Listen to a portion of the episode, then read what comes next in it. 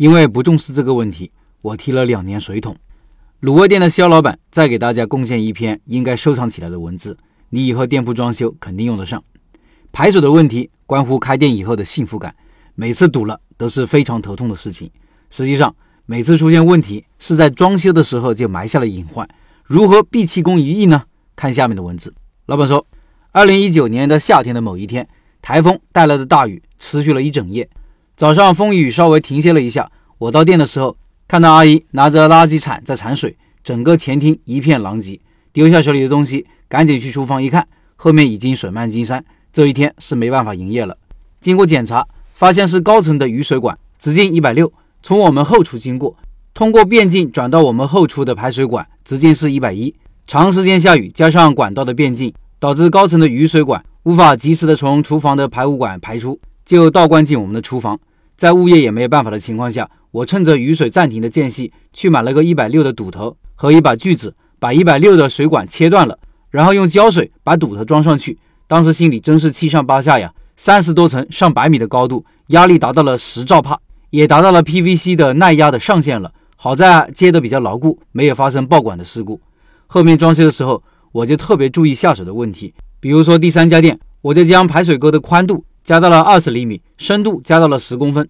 而隔壁的沙县小吃，由于管道是接在楼上的排污管，一到下大雨，就在物业群里发厕所倒灌出来的水，有纸巾，有粑粑，那个画面简直惨不忍睹。如果找到这种门店怎么办呢？我的建议是，装修的时候开槽地面单独铺设一个排污管，不要跟高层排污管共用。去年租的这家新店，跟物业对接的时候，发现一百六十毫米的排水管位于前厅的角落，距离厨房较远。这样会导致厨房和前厅的地面需要垫高很多，才能满足排水管倾斜角度顺利排水，施工难度和成本都高了。由于合同还没签，我们跟物业沟通后，让物业帮忙重新从后厨指定位置接了一个排水管。关于厨房排水，我总结了以下经验，抛砖引玉，欢迎其他朋友提供更加专业的建议，一起学习。第一，进水管的水压要检查，如果水压不够，可以考虑使用增压泵。第二，如果室内没有总水阀，一定要在顺手的位置装一个总水阀，一旦发生爆管或者需要维修的事情，直接关上总水阀即可。水阀建议使用旋转的截止阀，不要用九十度的球阀，因为球阀费力且后续没有办法维护。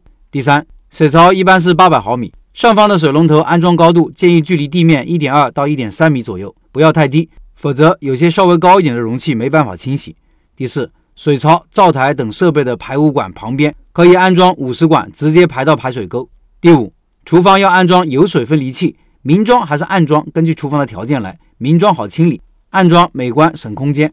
第六，厨房地面靠近灶台操作区和清洗区域的地面要挖排水沟，便于地面干湿分离和日常清洗。排水沟盖板常规宽度是二十厘米，要选用不锈钢小孔防暑盖板，沟内需要留一定的倾斜度。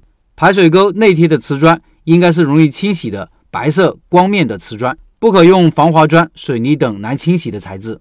第七，厨房排水沟上方不应被设备压住或者遮挡，最好位于通道内，这样便于日常的清洗。整个厨房的瓷砖铺设也要以排水沟为最低，从四周向排水沟倾斜。验收的时候一定要做排水测试。第八，下水管道大于一百一十毫米比较好，太小了容易堵塞。最小的也不要小于七十五毫米，下水管道口可以加装一个不锈钢的防臭盖，特别有用。第九，如果商铺的地下室有车库或者地下建筑，一般都要求做防水施工，并且做避水测试。如果没有做防水施工，返工的工程量非常大。以上是肖老板的分享。实际上，在选择店铺的时候，就一定要考虑到排水的问题。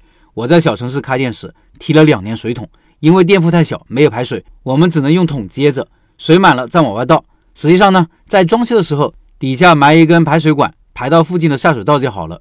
所以后面我也是尤其重视排水问题。记得有一次店铺装修，我花了足足一个下午盯着水管师傅铺设水管，就是为了让他把水管铺成倾斜的角度好排水。你不盯着，他们挖沟的时候就图容易随便搞一下，后面就可能倒灌或者堵塞。尽管如此，有时候还经常忘记搞地漏。排水还有很多注意的，记得肖老板上面说的，底下有地下车库或者其他商业的。一定要记得做防水。另外，一月二十二号晚上八点，肖老板会进行卤味的第三批拜师学艺直播。